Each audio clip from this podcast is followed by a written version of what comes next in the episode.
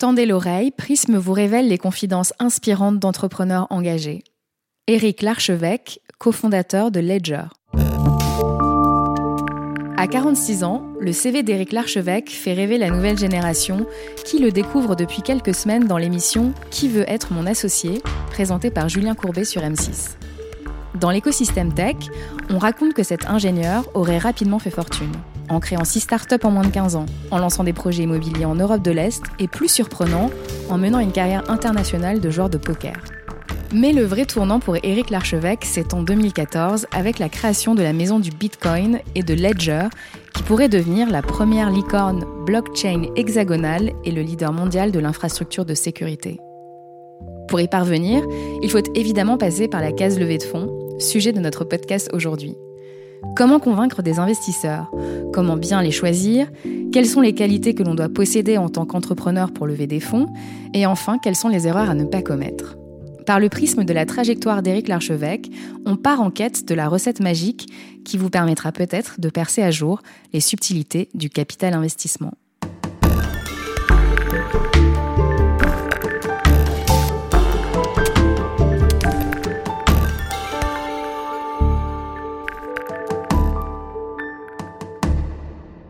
La naissance de la maison du Bitcoin, c'est la, chose la plus improbable, je pense, euh, dans le domaine euh, de l'entrepreneuriat au sens euh, start-up parisienne, etc. Parce que le projet n'avait quelque part un peu aucun sens et surtout aucune lisibilité extérieure.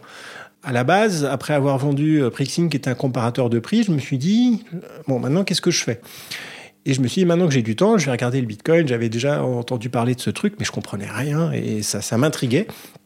Et donc j'ai passé quelques semaines à me plonger euh, dans, euh, dans, toute la documentation que je pouvais lire sur le sujet. Puis à un moment, oui, là j'ai une sorte d'épiphanie, j'étais frappé par la foudre. Je me suis dit, ok, c'est incroyable, euh, ça va.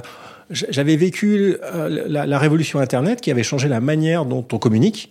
Et là, je me suis dit, c'est exactement la même chose. Ça va, ça va révolutionner la manière dont on échange des valeurs et dont on définit la confiance. Je me suis clairement dit, il faut absolument que euh, je consacre les prochaines années de ma vie à cette technologie. Par contre, je savais pas quoi faire. Je me disais, est-ce que euh, je vais faire un échange, euh, miner des bitcoins? Enfin bon, il y avait quand même pas mal de choses. Et j'avais pas de légitimité particulière. J'étais pas non plus un mathématicien génial. Enfin voilà. Je... C'est toujours la question que je me pose. Est-ce que c'est difficile ces moments en fait d'auto-incubation où on est en train d'incuber la prochaine idée qu'on va avoir en tant qu'entrepreneur Ah oui, parce qu'en fait, c'est un cycle euh, d'évolution. Parce qu'on commence avec une première idée. Moi, je me rappelle, au tout début, je me suis dit, bon, bah, tiens, ce serait intéressant de faire un musée. Je sais pas pourquoi j'ai eu cette idée. Et ça venait de, enfin, un musée du Bitcoin. Et, ça venait de l'idée que j'avais euh, des, euh, de ce qu'on appelle des mines de Bitcoin, qui sont finalement des des, salles d'ordinateurs euh, remplies avec euh, des trucs qui clignotent. Et je me suis dit, c'est quand même marrant, c'est assez visuel. Enfin, il y a un côté un peu, un peu sympa, un peu Matrix. Et je me suis dit, tiens, ça peut être drôle de, mettre ça dans un, Paris, et puis que les gens regardent. Euh, et, finalement, j'ai évolué, évolué, et je suis arrivé à l'idée de, bah, puisque je sais pas quoi faire, bah, du coup, je vais euh, faire quelque chose d'horizontal. En fait, je vais, vais rien faire. Je vais juste être là. Et pour être là, bah, je vais ouvrir un espace physique. On l'a ouvert avec Thomas, Thomas France. On l'a appelé la maison du Bitcoin parce qu'on voulait dédramatiser. Donc, on a choisi exprès de prendre un nom assez désuet. Et on s'est installé en face du NUMA. Et on a ouvert et on s'est dit, bah, on verra bien. Il n'y avait pas de business plan, il n'y avait pas de business model, il n'y avait rien. On savait juste qu'on a à peu près un an de cash devant nous parce que bon, ça avait coûté quand même assez cher, le loyer, les travaux, etc. Et je me disais, bah, j'espère qu'on est là au bon endroit, au bon moment et qu'il va se passer quelque chose. Voilà, c'est ça en fait. Le seul business model, euh, business plan, c'était on espère qu'il va se passer quelque chose. Il s'est effectivement passé quelque chose. Le boom du Bitcoin et l'explosion des ventes de clés de sécurité ont permis de faire décoller rapidement la croissance de Ledger, tirée par les ventes du Ledger Nano, ce petit portefeuille électronique qui a l'aspect d'une clé USB et qui permet de stocker ses crypto-monnaies de manière assez intuitive, tout en faisant office de coffre-fort ultra sécurisé. Éric Larchevêque était-il préparé à une telle accélération? Et comment y a-t-il fait face? Alors quand on est entrepreneur, on, rêve tous qu'un jour, euh, c'est la folie, tout le monde s'arrache son produit, on fait des rêves éveillés. Euh, c'est une situation à laquelle on a envie de s'attendre.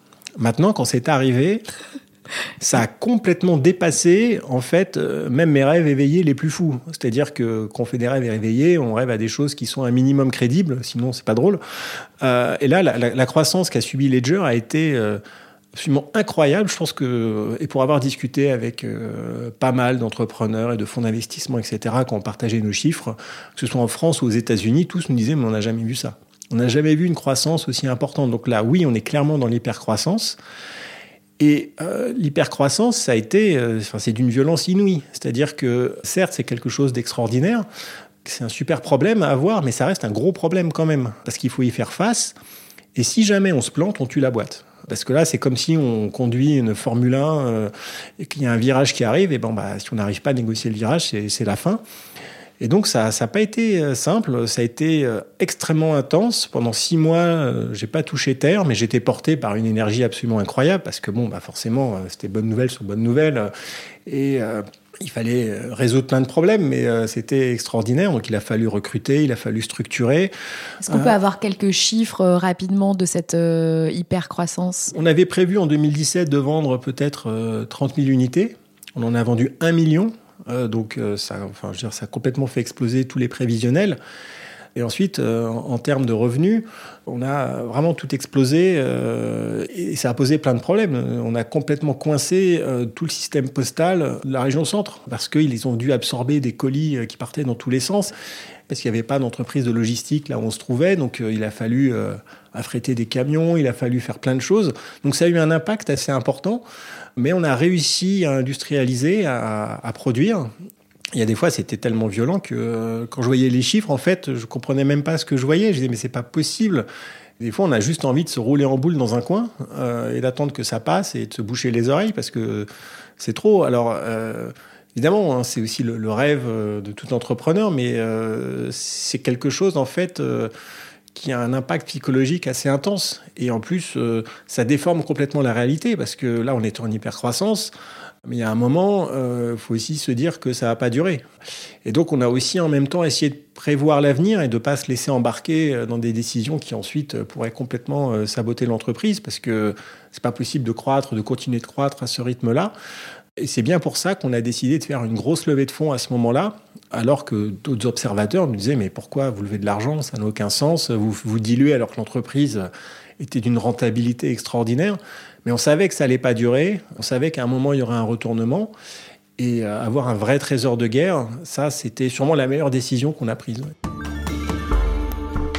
J'ai lu qu'Éric Larchevêque voulait faire de Ledger un croisement hybride entre un Cisco, pour ce qui est d'accéder à un réseau de façon sécurisée, et d'un Apple pour la simplicité, le design et l'approche de bout en bout de ses produits.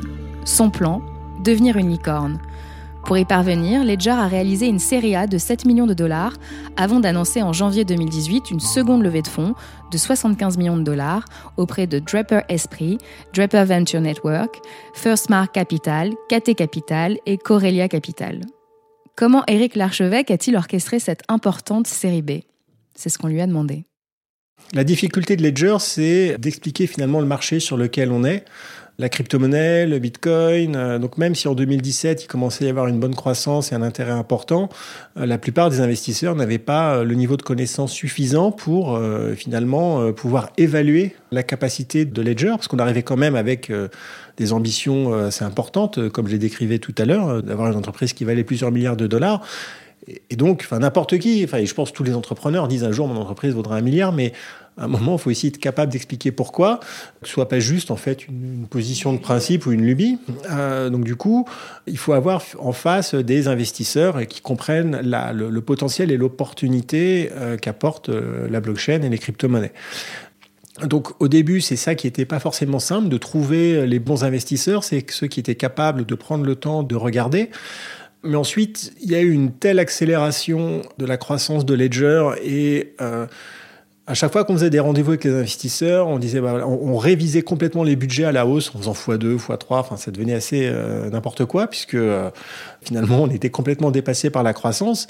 Et là, les investisseurs ont commencé à, voir qu'il se passait un truc de dingue. Le, les crypto-monnaies, le Bitcoin a eu, euh, s'est mis à, à, croître de façon exponentielle.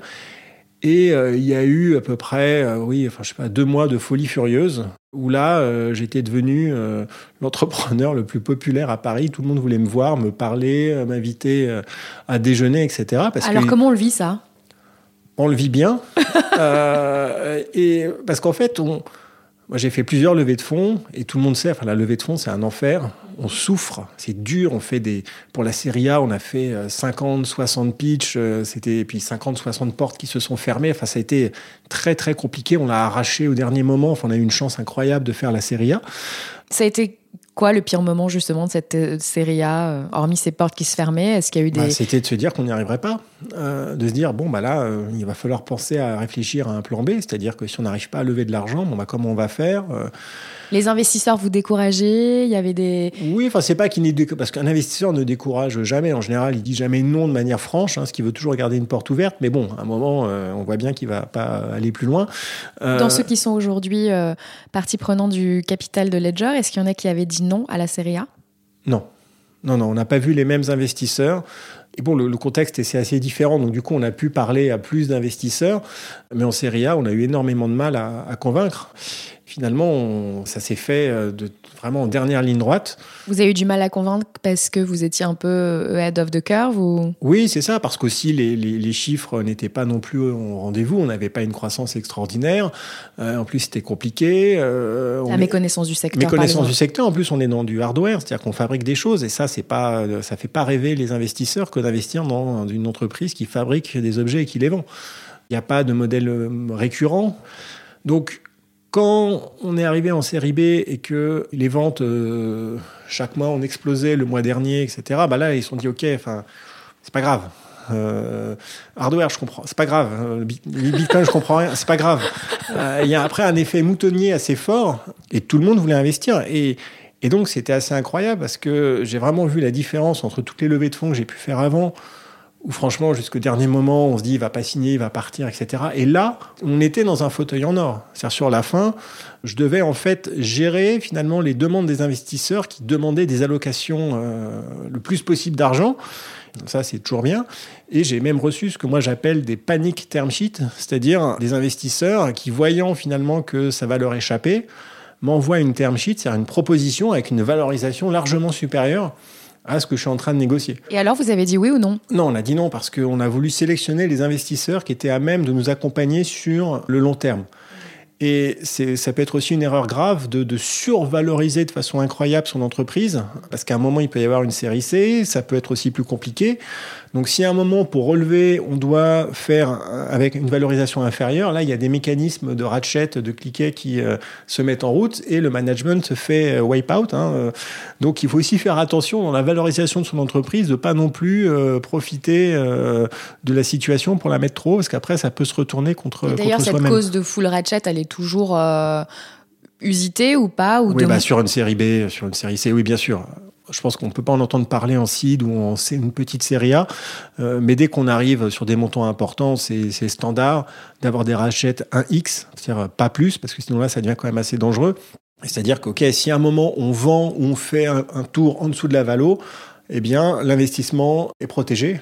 Et donc, euh, ça les relue, ou alors ils récupèrent leur argent avant que les, fondateurs ou les autres euh, détenteurs d'autres actions euh, récupèrent de l'argent. Donc ça, c'est on n'y échappe pas. Quand on fait un tour à 60 millions, 70 millions, c'est même dans un fauteuil en or, ça, ça se négocie pas.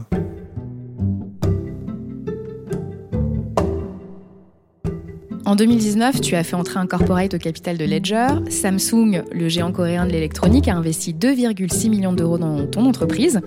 Quelle est la stratégie qui se cache derrière cette prise de participation, Eric? Alors Samsung a un bras d'investissement euh, qui lui permet de prendre des participations dans pas mal d'entreprises technologiques.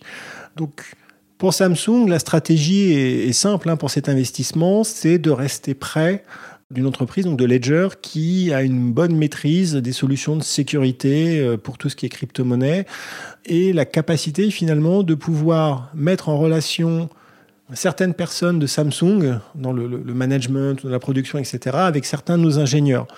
En fait, cet investissement qui est quand même petit hein, pour, euh, pour Samsung, pas un investissement euh, majeur, c'est juste la capacité d'avoir une meilleure ligne de communication et de pouvoir explorer les futurs avec eux. Samsung, qui est surtout connu euh, pour fabriquer des téléphones portables, a pour ambition de faire en sorte que leur téléphone soit finalement le centre de toutes les données, de plein de choses, etc. Et Ledger fabrique des solutions qui permettent de sécuriser ces données. Donc il est normal que Samsung finalement garde un œil sur ce type de technologie. Mais maintenant, ça ne veut pas du tout dire que Samsung s'intéresse à la crypto-monnaie, que hmm. Samsung fait un virage. Non, ils font beaucoup d'investissements. C'est pour eux une manière intelligente, finalement, de rester près euh, d'une technologie hmm. et euh, d'être les premiers à savoir un petit peu euh, ce qui va se passer dans ce domaine-là. Et pour vous, c'est quoi l'intérêt de vous adosser à un, un industriel de cette envergure? Bah, c'est la capacité d'avoir accès euh, à euh, des technologies différentes. Samsung fabrique aussi euh, des puces électroniques, des microprocesseurs sécurisés, donc c'est intéressant pour nous d'y avoir accès. Samsung fabrique des téléphones avec à l'intérieur des solutions de sécurité, et pour nous, c'est intéressant d'y avoir accès pour pouvoir développer notre technologie basée sur cet écosystème. C'est aussi la capacité de pouvoir développer la connexion entre nos hardware wallets, nos produits et les téléphones Samsung. Donc, si vous achetez un Ledger Nano X qui a une connexion Bluetooth, de pouvoir l'utiliser sur un téléphone Samsung avec leurs propres outils de wallet blockchain. Voilà, ça nous donne une certaine finalement euh, flexibilité dans la relation qu'on pourrait avoir avec un industriel. Et comme l'investissement est petit mhm. et n'implique absolument aucune euh, prise de contrôle euh, ou même euh, d'avoir une gouvernance importante, etc., ça ne décourage pas non plus d'autres futurs industriels de s'y intéresser. C'est bien pour ça qu'on a accepté, parce que sinon il est trop tôt pour Ledger, par exemple, qu'un industriel majeur prenne une grosse prise de participation.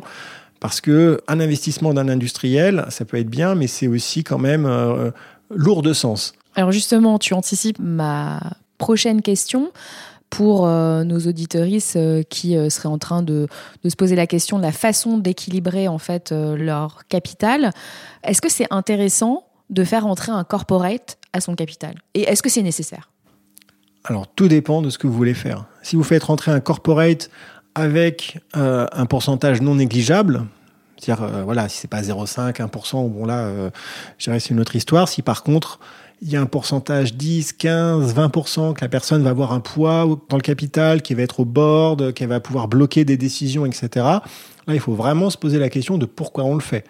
Et il est très important avec un corporate de préparer la sortie.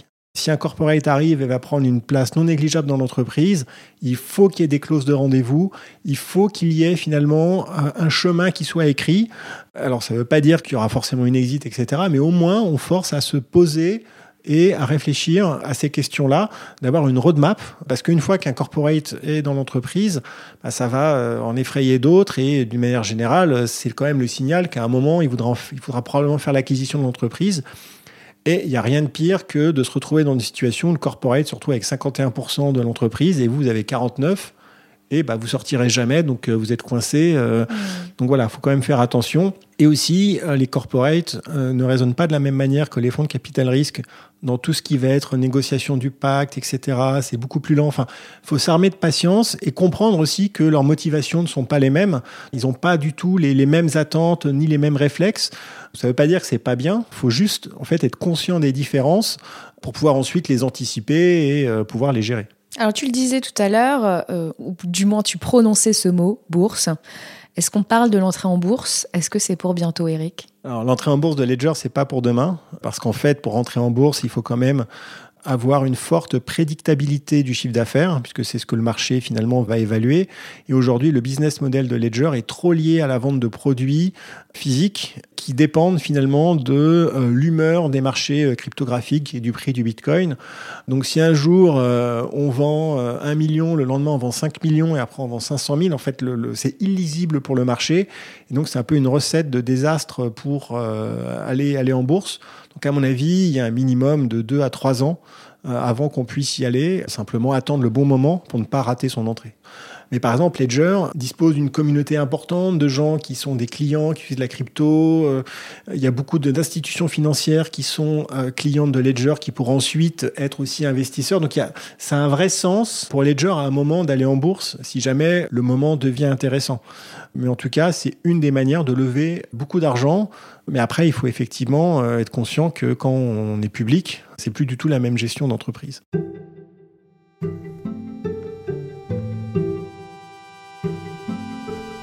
Ce qu'on aimerait quand même savoir, puisque c'est le sujet de notre podcast, ce sont les conseils que vous pourriez prodiguer aux auditoristes, euh, que ce soit en série A ou en, série B. Euh, quels sont vos conseils pour convaincre un investisseur, bien choisir euh, son investisseur, et puis peut-être aussi les qualités qu'on doit posséder en tant que dirigeant pour lever des fonds ou, ou éviter certaines erreurs alors déjà, il y a une différence majeure entre les seeds et les petites séries A, on va dire, et une grosse série A et une série B.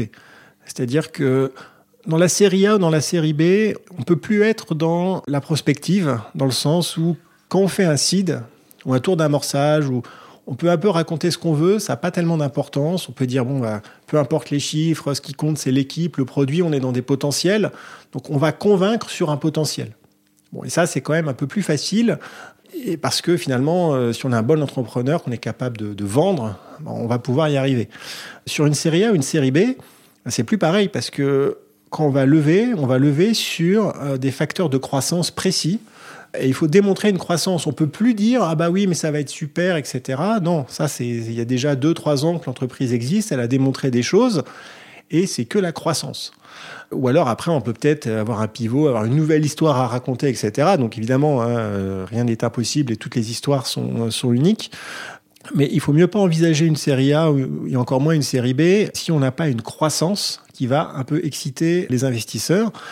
Et ensuite, bah, si on est dans des modèles classiques type SaaS, etc., enfin, on va vite voir finalement si ça peut passer ou pas parce que les investisseurs ont vraiment l'habitude d'investir avec des multiples et des choses, donc ça rentre dans des cases ou alors ça ça rentre pas. Voilà, c'est un peu une différence de dynamique hein, euh, quand on est bien avancé sur une, euh, enfin, dans le développement d'une entreprise et qu'on va qu'on va faire une levée de fonds. Donc dans ce cadre-là aussi, moi un conseil, c'est autant on peut raconter n'importe quoi euh, sur le site en matière de, de chiffre d'affaires, on fait tout son truc en hockey oui, on va faire 100 millions par an dans 3 ans, etc. Autant on doit faire très attention à ce qu'on raconte à moyen et court terme, parce qu'un processus de levée de fonds, ça dure 6 mois, hein, minimum, ça peut durer plus longtemps. Euh, et donc à un moment, les investisseurs, ils vont bien voir ce qu'on a raconté il y a 6 mois, et si on y est, on n'y est pas. Donc il faut mieux sous-évaluer euh, pour ensuite apporter des bonnes nouvelles il faut jamais vendre la peau de l'ours avant de l'avoir tué. Quand on arrive sur les premiers meetings, il faut pas parler en fait du super contrat qu'on va peut-être signer avec machin. Il faut mieux les garder sous le coude et au fur et à mesure du process dire ah puis il y a ça, puis on a fait ci et puis on a fait ça. En fait, d'avoir un flot de bonnes nouvelles ininterrompues qui permettent de mettre euh, bah, l'investisseur finalement dans un environnement euh, plutôt sympa. Ah oui, ça se passe bien, etc. Alors que si on survend des choses au début, ok, ça va peut-être retenir son attention, mais ça ne changera pas de manière majeure son regard sur l'entreprise. Mais par contre, du coup, ça met en danger l'équipe parce que si on n'arrive pas à euh, faire ce qu'on a dit qu'on allait faire, bah on perd des points. Euh, et puis si on y arrive, bon, c'est bien, mais c'est pas pas un nouveau truc. Euh, donc, faut vraiment garder sous le pied et garder à l'esprit que ça dure longtemps et qu'il faut bien échelonner ces bonnes nouvelles, etc. Super former, faire mieux que ce qu'on avait dit, et donc plutôt rester humble. Je pense qu'un investisseur préfère un entrepreneur qui est solide, qui est conscient euh, de l'environnement dans lequel il est et qui va pas raconter n'importe quoi. Euh, en tout cas, dans tout ce qui est moyen et court terme. Parce qu'après, à long terme, euh, je veux on pardonne à l'entrepreneur de dire qu'il va faire 100 millions, machin, parce que de toute façon, en plus, c'est un peu l'exercice imposé. Mais voilà, se méfier sur ce qui peut se passer sur les six premiers mois de la levée de fonds. Pourquoi est-ce que tu as décidé de participer à cette émission Qui veut être mon associé? Déjà, je pense que l'émission montre que l'entrepreneuriat, finalement, ça peut toucher tout le monde. On n'a pas besoin de faire des études pour être entrepreneur. On n'a pas besoin d'avoir, euh, je sais pas moi, euh, compris des choses incroyables ou n'importe qui peut devenir entrepreneur. Alors évidemment, c'est pas pour tout le monde, mais quelqu'un qui est autodidacte avec du bon sens sera largement plus performant qu'un énarque. Donc là, c'est plutôt euh, l'école de la vie, etc. Et l'émission le montre, puisqu'on voit que les entrepreneurs, on va au-delà du cliché euh, de l'école de commerce parisienne. Euh, on va en dehors de Paris, on va dans les territoires, on montre des entrepreneurs euh, qui peuvent être bah, des chômeurs, des retraités, des couples, des mamans, des femmes aussi, et, et dans des domaines complètement différents. Et donc ça, je pense que ça ouvre des perspectives et ça crée des vocations. Donc ça, pour moi, c'est l'impact le plus important, c'est que après avoir regardé l'émission, on se dise ah tiens, euh, et si je faisais ci et si je faisais ça, qu'en tout cas, voilà, les, les, les gens se challengent un petit peu à essayer eux-mêmes de réfléchir à ce qu'ils pourraient faire. Alors j'imagine que toi aussi tu as noté euh, ce phénomène d'émergence d'une nouvelle génération euh, d'entrepreneurs et d'entrepreneuses qui sont donc très tôt sensibilisés à la nécessité d'avoir un impact positif euh, sur le monde. Toi, Eric, comment est-ce que tu parviens à trouver du sens et à agir positivement au travers de ton aventure entrepreneuriale et plus largement dans ta vie? À un moment, on est tous amenés à se poser la question de pourquoi on fait ça? Pourquoi? Pourquoi est-ce que j'entreprends? Pourquoi je construis? Pourquoi je veux faire une boîte qui vaut un milliard? Enfin, c'est quoi le but? En fait, mon but, c'est pas d'être le, le, plus riche du cimetière. L'objectif, c'est quand même de, construire quelque chose qui va avoir un impact fort. Et pour moi, ce qui m'intéresse le plus particulièrement, c'est euh, l'impact dans le territoire. Avec Ledger, on a pu démontrer qu'on pouvait réindustrialiser en France. On a rapatrié toutes les lignes de production de la Chine vers Vierzon. On a investi dans un outil de production de 8 millions d'euros. On a créé des emplois. Et créer des emplois dans une ville telle que Vierzon, ça a un impact important. Créer des emplois à Paris, c'est bien, mais bon, on va pas voir la différence. Et moi, je vois l'impact qu'a eu Ledger à Vierzon, parce que non seulement on a créé des emplois, bon, bah, ça c'est bien, mais bon, on n'est pas les seuls, mais aussi on a réussi à, quelque part, à changer le, le moral et l'humeur de Vierzon et la manière dont cette ville est représentée. Avant, Vierzon, ça rimait plutôt avec prison. Maintenant, euh, c'est une ville dans laquelle, en fait, euh, on parle de numérique, on parle de digital, euh, on parle de crypto-monnaie, c'est quand même incroyable pour cette ville qui n'a à la base rien de technologique. Et ça donne une impulsion. Et avec cette impulsion de succès, il y a d'autres entreprises qui sont venues à Vierzon s'implanter dans le parc technologique qui maintenant est plein. Euh, du coup, ils reconstruisent d'autres surfaces pour faire venir d'autres entreprises. Il y a une école d'ingénieurs qui est venue s'implanter. Donc, on crée une impulsion positive bah, qui va faire évoluer le territoire et euh, qui va euh, finalement euh, redonner vie à, la ville et à tout cet environnement. C'est ce qui me tient le plus à cœur. C'est-à-dire que si j'ai réussi ce que je veux faire et que je regarde après dans cinq ans, je me dirais bon bah voilà, c'est ça que j'ai pu faire, ça a marché, on a, on a contribué finalement à tirer vers l'eau une région, à l'aider à se développer. Et, c'est ça dont on peut être le, plus fier. Merci d'avoir suivi ce 16e épisode. Je vous rappelle que ce programme vous est proposé par Neuflis OBC. Vous pouvez d'ailleurs retrouver toutes les actus qui décryptent les nouvelles tendances sur Prism, le média destiné aux entrepreneurs. Si vous aimez ce podcast, n'hésitez pas à partager autour de vous et à en parler sur les réseaux sociaux. Retrouvez-nous sur Apple Podcast, SoundCloud et toutes les plateformes de podcast. Et n'hésitez pas à nous laisser des commentaires et des petites étoiles. À très vite!